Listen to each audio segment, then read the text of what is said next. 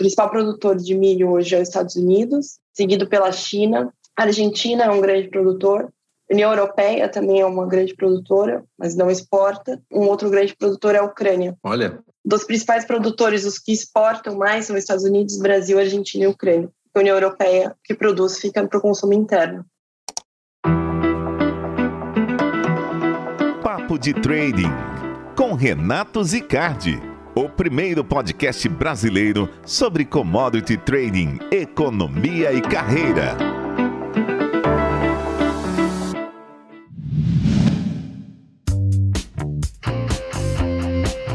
Senhoras e senhores, hoje a convidada aqui é a Daniele Moraes, ela que é trader de milho e formada em engenharia de produção na FEI. Bom dia, Dani, tudo bom? Bom dia, Renato, tudo bem com você? Tudo jóia, né? A gente fala bom dia pelo costume, mas quem está ouvindo às vezes é boa noite. Então, sintam-se todos convidados aqui para bater um papo aqui com a Dani. Conta um pouquinho aí da tua carreira, Dani. Bom, eu sou formada, como você disse, em engenharia de produção pela FEI. Me formei há um tempo, vou falar em datas para não comprometer a idade. Enfim, comecei no, no mercado de commodities na área de middle office. É, eu não conhecia essa área, na verdade a faculdade é mais voltada para a área automobilística. Eu não me encaixei muito bem nessa área e comecei a desbravar novos mercados.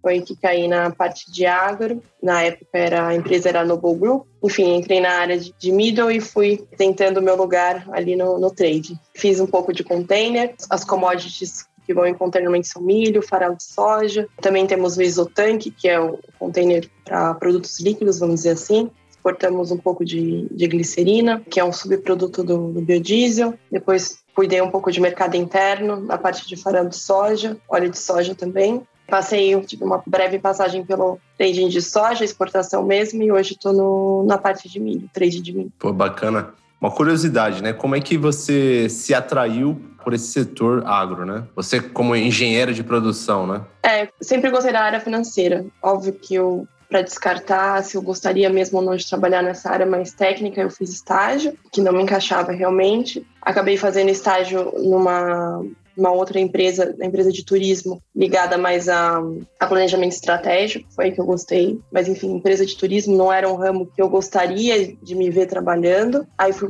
buscar mais essa parte de financeira de banco ou fundos de investimento. Eu não conhecia o que era agronegócio. Eu não sabia da licença de trading, como a maioria das pessoas que devem estar ouvindo. Eu por estar olhando banco, por estar olhando fundos, eu vi a parte de trade. Vi que isso tinha muito mais a ver com a minha formação, na parte de ter logística, na parte de ter o físico, na parte de ter fábricas, no caso quando você esmaga ou a soja ou o milho. Então, olhando mais essa parte agro, onde tinha esse envolvimento com físico, logística, fábrica, eu achei que tinha muito mais a ver com a minha carreira, dado também o estágio que eu tinha feito já em fábricas, e acabei que, que achando que isso encaixava muito mais comigo então gostei muito mais, porque tem essa parte financeira e tem essa parte física. Legal, né? É, com certeza. As pessoas acham que trading é ficar jogando videogame, né? Clicando o mouse ali, brincando na tela. E, e, pode ser também, né? Existe o trader que só opera derivativo. Exato. É, mas boa parte das pessoas que trabalham no commodity trading, elas têm essa parte do derivativo, né? Do mercados futuros, mas também a questão do produto físico, né? Da produção, da indústria, né? Da negociação, da exportação, da importação, né? Toda essa cadeia de negócios que é bastante rica, né, e diversa. E você acha que o fato de ser engenheira de produção te ajudou esse início de carreira em compreender o processo do negócio de trading de commodities? Eu acho que o fato de ser engenheira, em geral, não necessariamente de produção, te ajuda com o raciocínio lógico. Acho que isso é fundamental para qualquer área e principalmente no, no meio dinâmico como o de trading, você precisa ter isso de bate-pronto. A parte de produção em si me ajudou, porque eu comecei na, no middle da fábrica de esmagamento, então pra, eu tinha os processos muito mais claros, eu tinha mais know-how para conversar com o pessoal da fábrica para entender como aquilo funcionava. Eu acho que isso facilitou um pouco. Mas, obviamente, eu acho que qualquer área que seja economia, administração ou qualquer outro tipo de engenharia, se a pessoa tem força de vontade, eu acho que isso não é um empecilho para você entrar na área de trade. Claro, acho que quando você gosta, né, você não precisa de uma faculdade para aprender. Você sozinha consegue ir com a sua curiosidade buscar informação. A informação está aí disponível né? Sim. Às vezes num curso é mais organizado, mas você consegue correr atrás e se desenvolver. E tanto temos exemplos aqui, né? Eu já trabalhei com um trader super experiente que era formado em história. Nada trivial, mas era um baita pois um é. trader. Com certeza a história deve ter contribuído de alguma forma na carreira dele, mas claramente ele não se prendeu à sua formação. Ele foi adiante e foi seguindo sua paixão. Agora você falou do middle, tá? Tenho certeza que os nossos ouvintes boa parte deles não sabem o que é o middle office e muita gente me pergunta, Renato, como faz para a gente começar na, na área de trading, né? falo, pô, estágio, trainee e tal, mas também falo que às vezes um caminho é você começar ou pelo back office ou pelo middle office. Agora explica para a gente o que, que é essa atividade do middle office, né, de uma mesa de trading. O middle office, como o mesmo nome já diz, é, é uma área que fica no meio, mas no meio de quê, né? No meio entre o trading e no meio entre o back office, que no caso de uma trading é normalmente é a controladoria ou a, a, controladoria e a execução de contratos físicos. Então, é, essa posição do middle office vai ajudar o trader no dia a dia com algumas burocracias, vai ajudar em algumas tomadas de decisões muitas vezes, vai, vai controlar a posição. A posição que eu falo é se você vai estar comprado ou vendido em determinados meses, é, em determinados portos, no caso de commodities. E na parte física, ele vai ver se o seu navio chegou no, na data correta, se o navio está carregando, se o navio atrasou, se a gente teve algum problema. Enfim, é essa pessoa estratégica que você vai acabar não estando no dia a dia no front, mas você vai saber tudo o que acontece no front e também vai, ser, vai ter esse background de como que as coisas de fato acontecem. Então, acho que é uma posição estrategicamente muito boa para você que está começando. E é isso. Eu tive um chefe que chamava Alexandre Ades, um cara muito, muito sensacional. Ele era um cara engraçado também e genial, né? Um baita de um head trader. Eu lembro que uma vez ele estava dando uma palestra, né, explicando o que, que era trading, né, o que, que é uma mesa de trading para as pessoas. E ele fez a analogia de um time de futebol. E o trader era o atacante. Ah, é muito bom. Ele que tomava as decisões ali, fazia os gols, né? E, mas o middle office era o meio de campo, né? Exatamente. Deixava a bola redondinha ali pro trader jogar. E ele fazia lá o back office, era a zaga, é, o goleiro, se não me engano, era o time de risco, né? Para não deixar passar o. deixar ele passar a bola. Era um barato ali, ele montou lá. Ele tem até que resgatar. Falou, Ades, resgata esse slide aí que eu vou, eu vou querer usar agora. Eu vou copiar e, e, colar, porque foi muito bom. Eu não sou mais expert em futebol, mas agora o futebol para mim ficou mais claro. então você era uma baita de uma meio de campo e e falou assim: agora eu quero meter gol, né? E aí Exatamente. você começou a sentir o gostinho lá de fazer gol, já fechar negócio, fazer containers, né? É, pessoal, para quem não entende, né, ainda essa dinâmica, né? Você tem a, o book, né? Que é o negócio mais volumoso, você fechar o navio né, de, de soja e por aí vai. A granel, né? Como a gente fala às vezes. E você pode fechar containers, que são cargas menores, tá? E o container tem toda uma característica específica, né? de negociação. Você consegue trazer algumas particularidades para a gente, Dani? Sim, por exemplo, para vocês terem uma noção de dimensão, o quão grande é um navio e o quão pequeno é um container, um navio bulk carrega, um Panamax carrega 65 mil toneladas. Enquanto um container você pode vender 100 toneladas, um container mais ou menos cabe 28, 30 toneladas. Então é um volume bem pequeno. Normalmente são portos e países que importam em container e não em bulk. Obviamente é mais caro, né? Você vai importar em container, mas é porque eles não têm estrutura no porto para receber, ou também muitas vezes porque a contraparte, que é a parte compradora, não tem caixa o suficiente para contratar um navio e também não tem outras empresas suficientes que querem tomar esse risco de fazer um pool de compradores e distribuir nessa região, porque talvez o risco de crédito seja, seja muito grande. Então tem N fatores que levam compradores a pagar ou às vezes um pouco mais caro, ou às vezes pela falta de estrutura do porto, não impossibilita o navio de chegar e você é obrigado a importar com o tempo.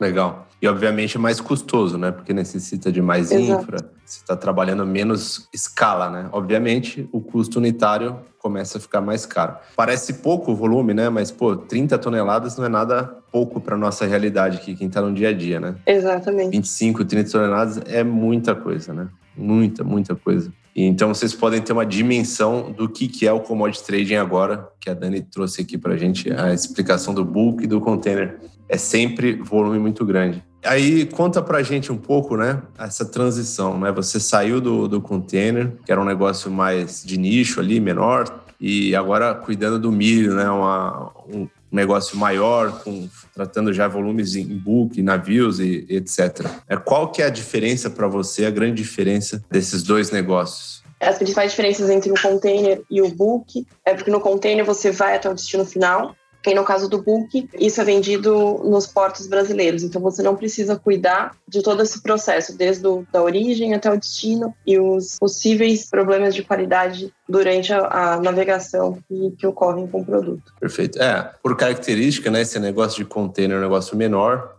acaba envolvendo muito mais o trader né, no negócio, indo até o destino muitas vezes. E o negócio de book é um negócio muito grande, né? Envolve milhões e milhões de dólares. As empresas acabam contratando times de execução para deixar o trader mais focado ali nos negócios, né? Então, é mais tranquilo, apesar de não ser tranquilo, né?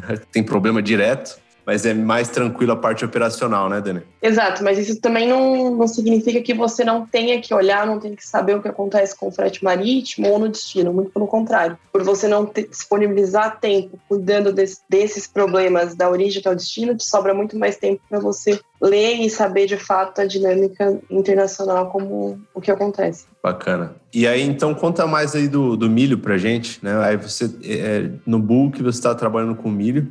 E como que é esse mercado de milho aí? Como que é essa dinâmica? Principais produtores, principais países produtores, países consumidores? Qual é o tipo de indústria que consome o milho? Para que finalidade? É, como que é essa dinâmica desse mercado? Eu vou falar um pouco do Brasil primeiro e depois eu entro mais nos principais produtores. No Brasil, para quem não sabe, a gente tem duas safras. A safra que é menor e a safrinha hoje que ganhou maior destaque é, em questão de volume. Hoje, mais ou menos, a safra significa 25 mais ou menos milhões de toneladas e a safrinha entre 60 e 65 milhões, depende do, do ano. Então, safrinha hoje é maior que a safra, né? É maior que a safra. O nome veio porque, na verdade, ela deveria ser somente a gente plantaria menos, né? E, e da safra mesmo, hoje ela compete com, com a soja. Por isso que a safra é menor do que a safrinha, porque a safrinha é plantada na janela no segundo semestre, que normalmente no primeiro semestre se planta o, a soja. Isso é uma invenção do Brasil, né?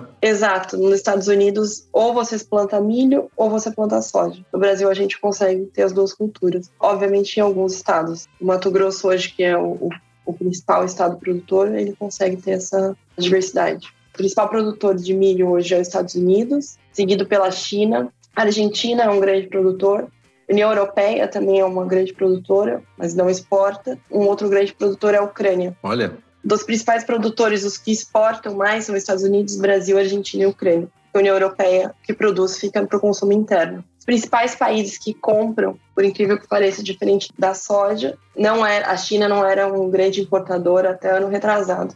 Então, o Sudeste Asiático é um grande importador, o México é um grande importador, importa muito dos Estados Unidos, mas o Brasil também contribui com um volume considerável. Japão é um grande importador, o Brasil exporta bastante para o Japão. A União Europeia, além de ser um grande produtor, consome, eles também precisam importar muito milho. E hoje a China tem crescido bastante a, a importação. O Brasil ainda não não exporta é, milho para a China e fica aquela grande pergunta: quando a China vai, vai, importar milho do Brasil? Legal. É um trade flow bem, bem dinâmico, né, Dani? Às vezes você tem algumas commodities, por exemplo, a soja, acaba indo boa parte para a China, né? Exato. E os grandes exportadores aí, Brasil, Argentina e Estados Unidos e tal. No milho, temos mais exportadores e mais importadores, né? Então essa dinâmica, ela, ela é um pouco mais diversa e mais complexa em termos de trade flow, né? Exato. Não, você não tem uma regra que sempre o Brasil vai exportar para o Japão ou os Estados Unidos vai exportar para o México. É simplesmente uma questão de, de preço, já que commodity não tem diferenciação por qualidade, né? No, no, milho, não, eu ouvi uns outros podcasts de outros produtos que sim, você tem essa questão por qualidade, no milho não. No milho é de fato uma commodity e a gente não tem diferenciação muito de qualidade. Uhum. Então é mais uma questão de preço, seja ele do frete marítimo ou do preço mesmo da commodity. Legal, é uma commodity bem característica mesmo de, ela contempla muito bem as características de uma commodity, né? Padronização, comercializada em larga escala, escala mundial, essencial e por aí vai. Então, mas o Japão é o principal importador, né? Pelo que eu estou entendendo. Na verdade, hoje tem sido o Irã, Irã e Japão. Tá. Ou seja, Então, temos esse trade flow complexo, como já repeti aqui diversas vezes, mas queria entender sobre a complexidade do destino, né? A gente sabe que as commodities são produtos primários, essenciais, e quando ele vai para a cadeia industrial, às vezes ele é utilizado para várias finalidades, né? ou para a produção de alimento, ou para a produção de químicos, ou para a produção de combustível, né? Então pode ter uma infinidade muito grande, né? O milho, a gente come milho, todo mundo sabe que o milho é comida, mas quais são as principais finalidades do milho na, na sua cadeia do, do agronegócio? Hoje a gente divide a utilização do milho em quatro pilares, vamos dizer assim. Consumo humano, como você falou. Aqui no Brasil ele representa mais ou menos entre 2% e 3% de todo a, o consumo. A gente tem um consumo industrial, que representa de 10% a 15%, tem uma infinidade de produtos que vai amido de milho. Tem o etanol, que hoje tem crescendo desde 2018. Ele, nos Estados Unidos, esse mercado já é bem, já está bem consolidado e no Brasil ele tem crescido. Desde 2018 a gente tem aumentado o consumo de, de milho para a produção de etanol. Hoje em dia está mais ou menos em 10%. E o principal consumo hoje no Brasil e no mundo é o milho de destino para ração animal. No Brasil ele está mais ou menos 75% do consumo vai para a ração animal. Então, seja, a ração animal ela é constituída por milho, normalmente farelo, sendo que o milho tem mais ou menos tem dois terços, constitui dois terços da ração. Então, e o milho vai, vai para consumo de aves, suínos e bovinos. Bovinos, os dois terços não, não se aplicam. Aí pode ser substituição diversas. Legal. Essa parte do milho que é destinada para ração, é o que a gente chama de DDG, né? Ou não necessariamente? Não necessariamente. O DDG só é um coproduto da produção do, do etanol. E não, ele não é o principal. Obviamente, ele é uma das opções para você constituir a sua ração, mas ele não é o principal. Normalmente é o milho mesmo. Ele vai ser esmagado para fazer a ração. Tá. Então ele é parecido com o processo da soja, né? Você esmaga a soja, pega o farelo, né? Extrai o farelo, tem o óleo também, separa e acaba usando esse produto para produção da, das rações, né? Legal. Então, dois terços da ração é constituído de milho, perfeito. E o outro um terço acaba sendo o quê, Dani? Farelo, normalmente. Farelo de soja. Farelo de soja e, obviamente, você tem um percentual de outros, outros nutrientes, aminoácidos. Eu não sou especialista em ração, mas enfim, eu sei que a vias de regra, normalmente, deixando isso de uma maneira simplista, a ração é normalmente dois terços de milho, um terço de farelo de soja. Legal.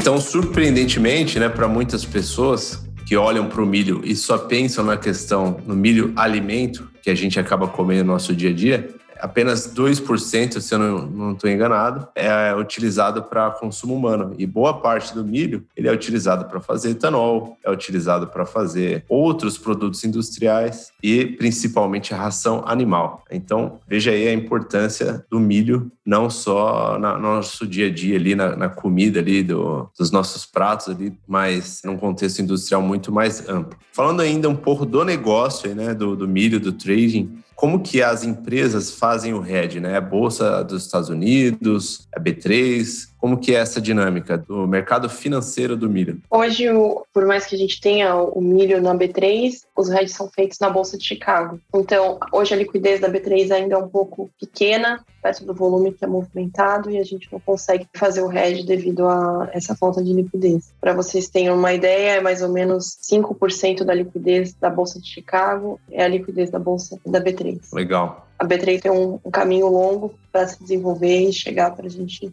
poder fazer hedge. E outro ponto que eu acredito que seja primordial para a gente não fazer hedge é porque a maioria das tradings hoje tem o balanço em dólar. Então, além de uma exposição em real que você teria fazendo hedge na B3, você teria que fazer um hedge cambial. E esse hedge cambial provavelmente varia, teria que variar diariamente. questão de gestão de risco, é, isso ficaria ah, talvez um pouco inviável por essa oscilação. Você não conseguiria ter um hedge perfeito na moeda. Perfeito, faz sentido, né? Existem várias questões aí, né? Muitos acreditam que é uma questão cultural, porque ainda assim, boa parte do negócio é em reais, muitos players do negócio estão olhando para a conta em reais e acabam não utilizando o instrumento da bolsa até por nem conhecerem, né? Mas também tem essa questão, né, dos outros players que têm o balanço em dólar e acaba ficando meio complicado você fazer qualquer tipo de hedge em reais, senão o hedge cambial acabaria ficando bem complexo. Mas bacana, deu para ter um bom overview do mercado, né? Eu queria ouvir de você o que, que você enxerga como desafios aí do mercado, né? Para ele se desenvolver ainda mais, ou no Brasil, é, desafios e oportunidades para o mercado de milho. O que, que você enxerga, Dani? Acredito que o mercado interno ainda tem muito a se desenvolver, principalmente na parte do etanol. Ele tem muito a crescer no Brasil. As empresas de rações também acredito que estão, e os compradores finais do milho estão se desenvolvendo muito e eu acredito que o, um ponto a desenvolver seria mais essa gestão de risco em ambos os lados. Hoje a trade, acredito que seja a ponta que mais se preocupa e disponibiliza dinheiro e tempo nisso. Não estou falando que a gestão de risco não é feita do outro lado, mas acredito que tem muito a desenvolver. Eu acho que ambos poderiam se ajudar nessa gestão. Legal. É, então, principalmente aí você está focando no, no, no etanol né, que é um mercado que está crescendo e é fato, e a questão da gestão de risco de mercado, que é algo que eu prego muito aqui né, no, nos podcasts e até nos outros conteúdos que eu também distribuo, é o quanto o Brasil ainda precisa se desenvolver na questão do risco de mercado, até para o mercado se desenvolver mais no, no, sistema financeiro, se profissionalizar mais e trazer mais segurança, mais estabilidade. Né? Os bancos também gostam quando as empresas elas fazem uma boa gestão e acabam disponibilizando mais crédito, crédito mais barato. E a gente sabe que o dinheiro é o combustível né, dos negócios. Né? Quando você consegue mais crédito, você consegue mais desenvolvimento. Então, sem dúvida, você abordou dois temas aí super relevantes.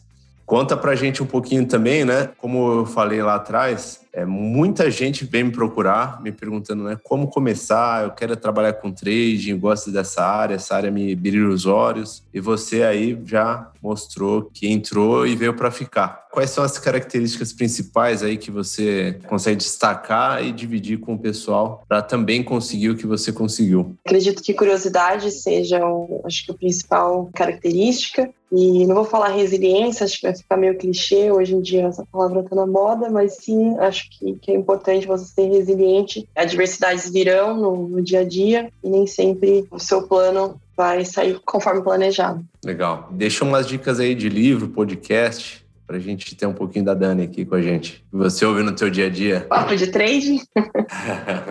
eu gosto muito dessa parte empreendedora, então um que eu estou escutando bastante e até tem um, empresas do agro, acho que é legal para a galera que está começando, é o do Zero ao Topo. Não sei se isso já foi citado aqui. Eu ouço esse aí. É muito legal, eu gosto bastante. Eu vou procurar aqui, empresas do agro também, eu gostei da, da dica, hein? Eu vou dar uma olhada aqui já. Tem a Ag Brasil, tem o A Mantiqueira, tem um livro que eu tô lendo, que pra galera que tá começando é muito legal.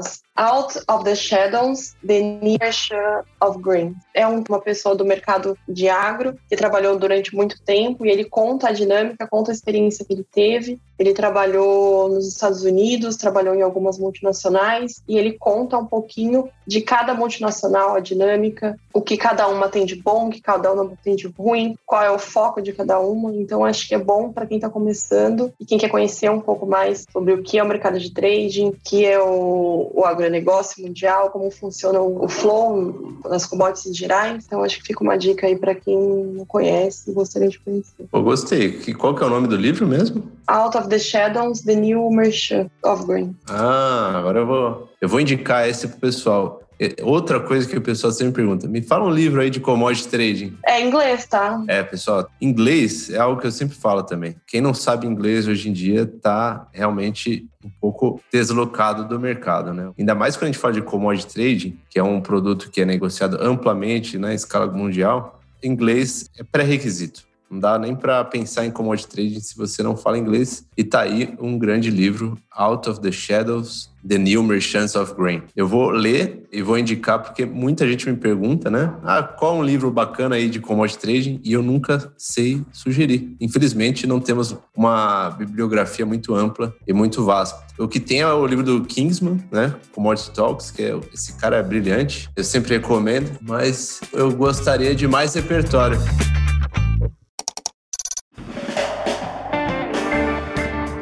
Então fica essas lições aí da Dani, foi um grande aprendizado aí para o pessoal já ter em mente o que, que é o mercado de milho, como ingressar no mercado de trading, quais são os desafios e o futuro do milho aí, o que, que dá para desenvolver. Muito obrigado, Dani. Foi muito bom aí o nosso papo, foi bastante rica a conversa.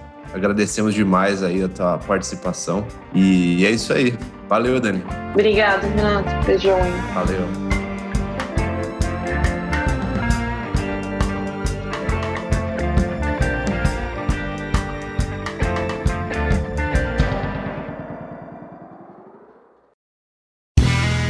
Este podcast foi editado por Play Áudios.